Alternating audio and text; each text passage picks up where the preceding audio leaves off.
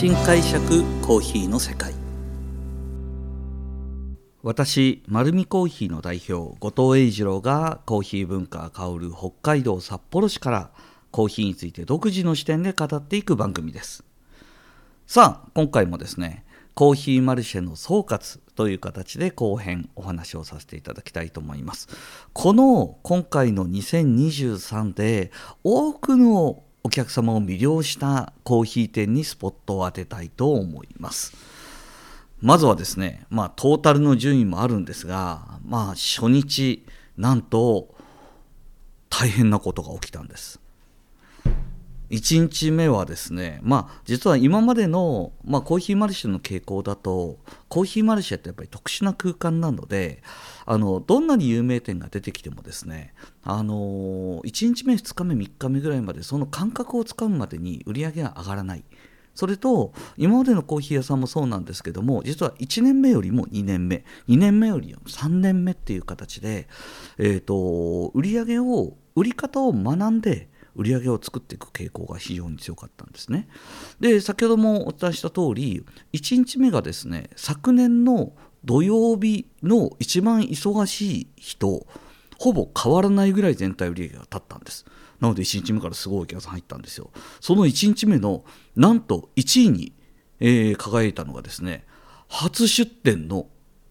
ノードというですね YouTuber 泰造さんが率いるコーヒー店だったんです。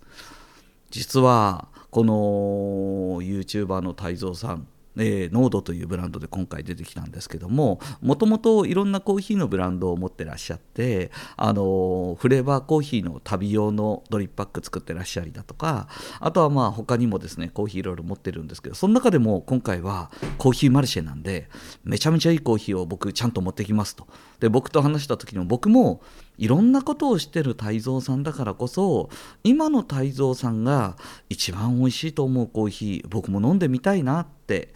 泰造さんにお願いしましたそしたら分かりました僕も後藤さんが「おっ!」っていうようなコーヒー頑張って持ってきますみたいな形で言ってくれたんですねただ今回実は、まあ、YouTube ををされてすごく有名な方なんですけど、まあ、それ見てみたら皆さん分かると思うんですけども本当にコーヒー愛のあふれてる方であのコーヒーの入れ方から飲み比べやそしていろんなコーヒーの生産地。で、まあ、あちこち行ってコーヒー屋さん巡ったらそのコーヒー屋さんの魅力も最大限話してくれる方なんですけども今回もですねしっかりこのコーヒーマルシェ前に行ってはいこのコーヒーマルシェに僕出ますって出してたみたいなんですね。まあ、そこで、えーと、ファンがたくさん来るようにって頑張ってたと思うんですけどもとはいえ有名店なんてここのお店にたくさん来てるわけなんですよ。全国の雑誌を開けばほぼほぼ出てるコーヒー屋さんですからみんな有名店なんです。で僕はこの1日目1位を取ったことは決して YouTube で有名だったんではなく僕そばで見てたんですけど本当に喉が枯れるほど一生懸命コーヒーのこと語ってたんですよ泰造さんすごいなと思うぐらいでしかもやっぱり表現が上手だし、えーと、聞いてる人方を楽しませるおもてなしの心みたいなものもあっていやあの侮れないなと。しかもコーヒーちゃんと売るための作戦も立ててあのいろいろ飲み比べしてほしいということでちゃんと飲み比べセットを作ったりとかでお土産のコーヒーを作ってみたりだとかいろんなことをしてですねコーヒーの販売に真剣に取り組んでたなっていうのが正直なところでした。これ本当なかなか、えー、面白かったですねこういう売り方やこういう熱心なものにやっぱり人は惹かれるんだなっていうふうに思いました。そして2日目なんとですね一気にお客様の数が増えました。はい。えー、2日目から昨年度の最も売れた日を一気に、えーと、130%ぐらい上回ってもう店内ごっちゃごちゃです。そんな中、えー、ここで第 2, 第1位に輝いたのはなんと東華堂の後藤さん、えー、南の後藤さんです。焙煎の世界チャンピオン後藤さんがこれまたですねすごい売り上げ叩き出したんですよ。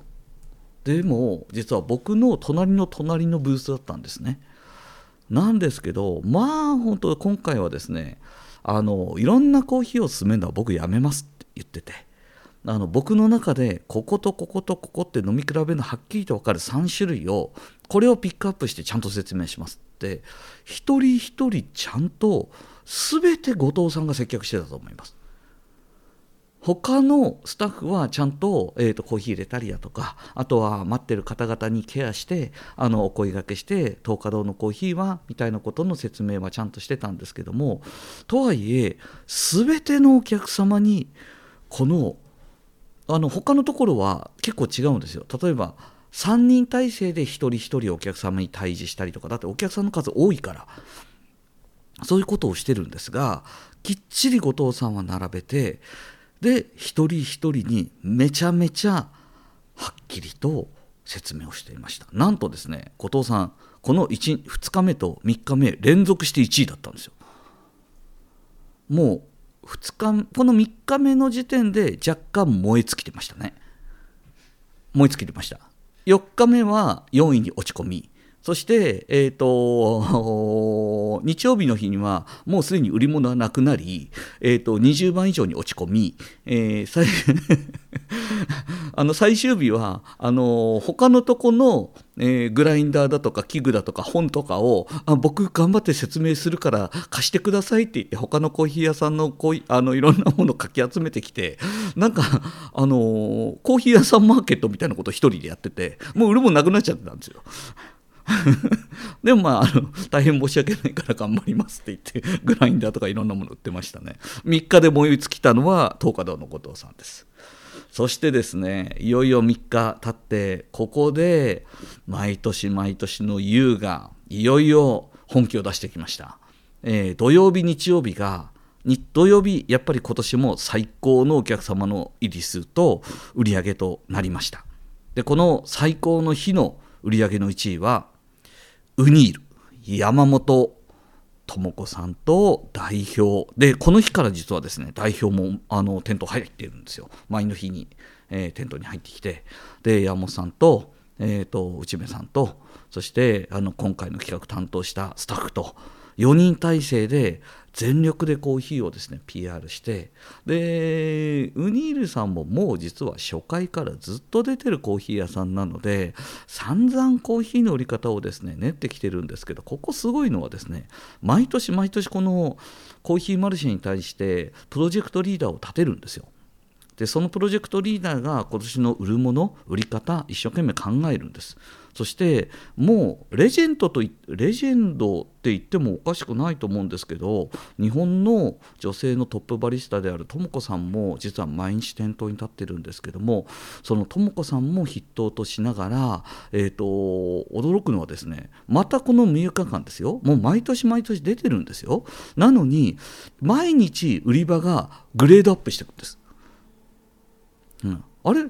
前の日ここになんかこのなんかあの万国旗みたいなのなかったよね？って言ったら昨日作りましたって言ってまた派手になっていくんですよ。であなたにあのまた翌日来たら「あれ？こんななんかセットのためのボードあったっけ?」って言ったら「あまた作ってきました」って言って この人方昼間もめちゃめちゃ全力で販売してるのに一体いつ休んでるんだろうと。思うぐらいですね。やっぱりそのお客様に伝える方法ということにものすごく真剣にですね取り組んでて僕はここも尊敬の念しかないです。結果、えー、ウニールはこの土曜日そして日曜日連続して1位を獲得しました。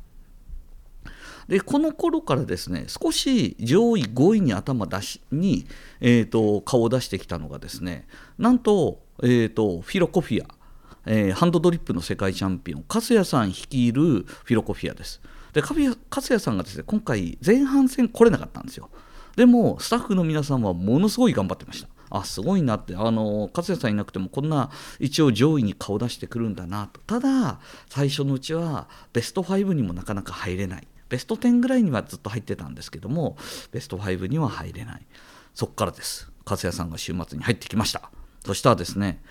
えーと、金曜日にはベスト4に入り土曜日日曜日にはベスト3に入ってですねあのやっぱりそのスペシャリストの進めるコーヒーっていうのはお客さんの心くすぶるんだなってのは感じました横で聞いててもですね本当にあのいろんなコーヒーにあの自分自身の思いとともにフォーカスしてコーヒーを、えーと、取り寄せて販売してるのであの本当特徴的なコーヒーがあるんですけども熱心に熱心にやっぱり説明してましたね。でまああの勝也さんも2日ぐらい経ってから「あの後藤さん僕やっぱり接客は嫌いじゃないんだけどやっぱり食べ過ぎ飲み過ぎ的なものはあるよね って言ってました ずずっと途切れなくですねこれはあの実はですねあの弊害がありまして今回お客様にはあの会計をするストレスがないってことなんですね。結果的に多くのお客様にはスムーズにあのたくさんのあの接客する時間を作れたということは実は販売者にとってはちょっと息を抜くための会計の間がないんですよ。会計に行くと、まあ、会計業務だ業務だと思うんですがちょっと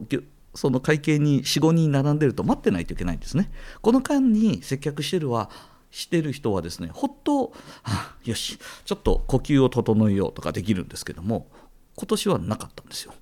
なのでエンドですはいこれはですねなかなかあの売り場に立ってる人にとってはきつかったらしくてあのうんあの売り上げは後藤さん本当すごいたくさん立ちましたあの本当に多くのお客さんを呼んでいただいてありがとうございました。えっ、ー、と疲れました。皆さんに言われます そ。そりゃそうだろうなと思いながら見てましたね。はい。そして、えー、実はずっとですね上位にも入っていたんですが、えーと、なかなか、えー、最終日、えーまあ、南の後藤さんも売るものがいよいよなくなってまいりました。えー、ほとんどのコーヒーの豆の、えー、方々はちょっと商品が薄くなってきた頃、えー、ずっと上位に入ってたんですがいよいよ最終日のトップを取ったのはですねなんとカフェで出ていたチャンピオンズ石谷ブースでございます。ここが最終日、なんと1位になりまして、えーと、最終日までずっと実はあの上位に入ってるんですよね、チャンピオンズは。あのー、石谷バリスタは、実は今年の実はバリスタの世界あの日本チャンピオンです。でしかも、3タイムチャンピオン、もう3度目の日本チャンピオンです。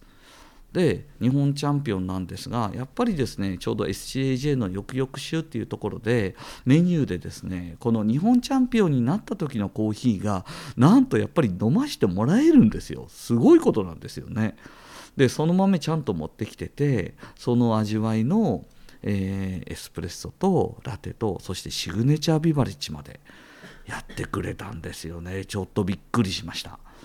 でえー、もう毎日毎日その石谷さんのコーヒーを飲みに。まあ決して安くないですよ。やっぱり世界大会を目指して買ってるコーヒーなので一番そのセットで頼んだら5000円6000円したと思います。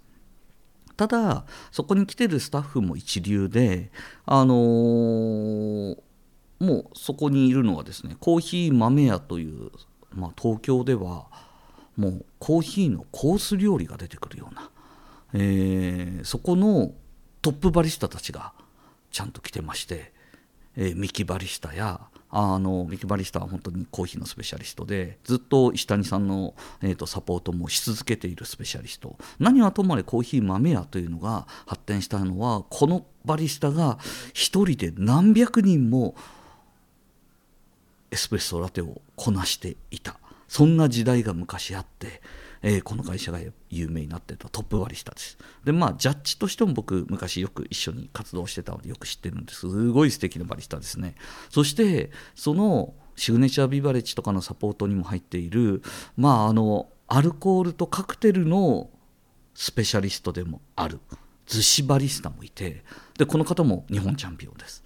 もうチャンピオンに関わるスペシャリストがこのブースを取り囲んでお客様に素晴らしいコーヒーを出すんですよ。で結果なんとそこに普通やっぱり特別なな時ですよね40005000円のコーヒー飲むなんて毎日来るお客さんいるんですよ。もうこの1週間しか飲めないからしかもあの完全予約制なのでなん東京行っても予約入れないとあのこの人方いないしそもそもこの人方忙しいから世界大会だなんだって言ってお店に行ってもいないこともあるからいやーそれがですね札幌ではしっかりコーヒーマルシェでこの3人は、えーと、つきっきりで接客をしてくれるという素敵な空間になっていました。そしてですね今回、まあ、あの上位にえーと、しっかりと組み込んでいたということよりもこの、えーと、コーヒーマルシェに出店していろいろと圧倒的なインパクトとそして売り方の上位の上昇率が圧倒的だったのがですねここはなんとゲシャリーコーヒーですあの東京の、えー、日比谷のところにある、えー、芸者のコーヒーを専門とする会社このゲシャリーコーヒーさんは本当に多分この中で言うと圧倒的に高品質のコーヒーを持ってきたと思います。でしかも自分たちの店舗にしかない、えーと、高級会社1台ぐらい買えるんじゃないだろうかと思われるコーヒーの抽出器具を2台持ってきてでスタッフも一番多かったんじゃないかな。78名いた。うん、でただここはコーヒーマルシェの洗礼を受けました。1日目。とってもいい場所。素晴らしいコーヒー、えー、スタッフの数も圧倒的。ただ全体順位は30番30番中22もうですね閉店後に声かけに行ったらドヨーンとしてるんですよ。自分たちは何が悪かったのか。そしてただここは本当にある意味爆速でそれを改善させてきました。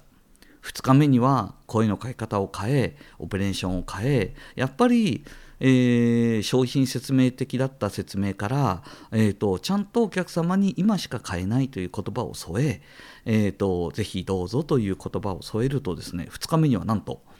11時まで上がりました。そして3日目には7位。そして4日目には6位。上がるじゃないですか。そして日曜日にはなんとですね、2位になったんですよ。すごいと思いました。どんだけ頑張ったんだろうと。でやっぱりそこをリードしているメンバーはあのここまで自分たちはやはりプロモーションとしてきたけれどやっぱりお客様にその価値が届いたかどうかっていうのは買っていただいたかどうかだって、まあ、僕は常々言ってるんですけどもそれはやっぱり後藤さん確かだと思うと。でやっぱり結果が出てくるとですねやっぱり自信がついてきて販売員の方々の説明にも、あのー、最初の頃は少しあえーと、きちっと説明はしてるけど、まあ、ちょっと僕の中で言うけどがちょっとあったんですけども後半はいやこれは買いたくなるなと 思うような、えーと、説明の仕方になってたのでこれはちょっとすごかったですね。なのでまあ今聞いてる方関東の方非常に多いと思いますなので日比谷のゲシャリーコーヒーですねまあそこに行けば完璧なスペックでものは出てきますしあと素晴らしいコーヒーが間違いなくあるところだと思いますので札幌コーヒーマルシェに来れなかった方はですねぜひあの東京にあるお店にぜひ行っていただきたいと思います。まあこれがトピックスですかね今回新しく出てきてもらった中でもえっ、ー、と非常にまあ実際の売り上げとともに印象に残ったところそして花を添えてくれたのはですねあの川辺さんというハンカチ屋さんだったんですけどもそのハンカチ屋さんはコーヒーに特化したハンカチをたくさん持ってきてくれました。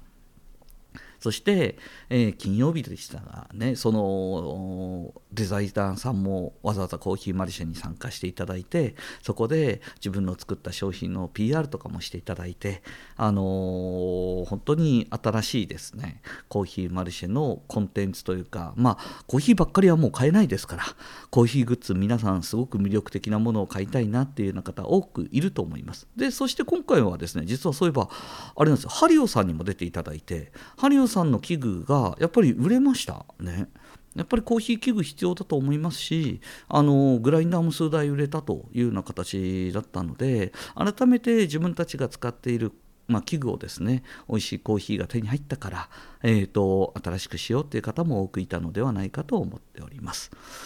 まあ今年はこんな感じでしたね。えーと、全部で30社あります。また30社の一つ一つの魅力を話すともう延々と終わらないので、えー、来年をですね、皆さんぜひ楽しみにしていただいて、また来年はぜひ札幌の地にですね、このコーヒーマルシェを楽しみに来ていただきたいと思っております。はい、このようにですね、コーヒーにまつわることを独自の視点でお話ししていこうと思っております。丸見コーヒーは札幌市内に6店舗あります。ぜひ自分に合うコーヒーを見つけに来てください。また札幌にたくさん来た方はですね、あのコーヒーは丸見コーヒーも一応お届け便がございますので、ぜひホームページの方を見ていただいて、ホームページの方でアクセスしていただければお届けることもできますので、どうぞよろしくお願いいたします。ありがとうございます。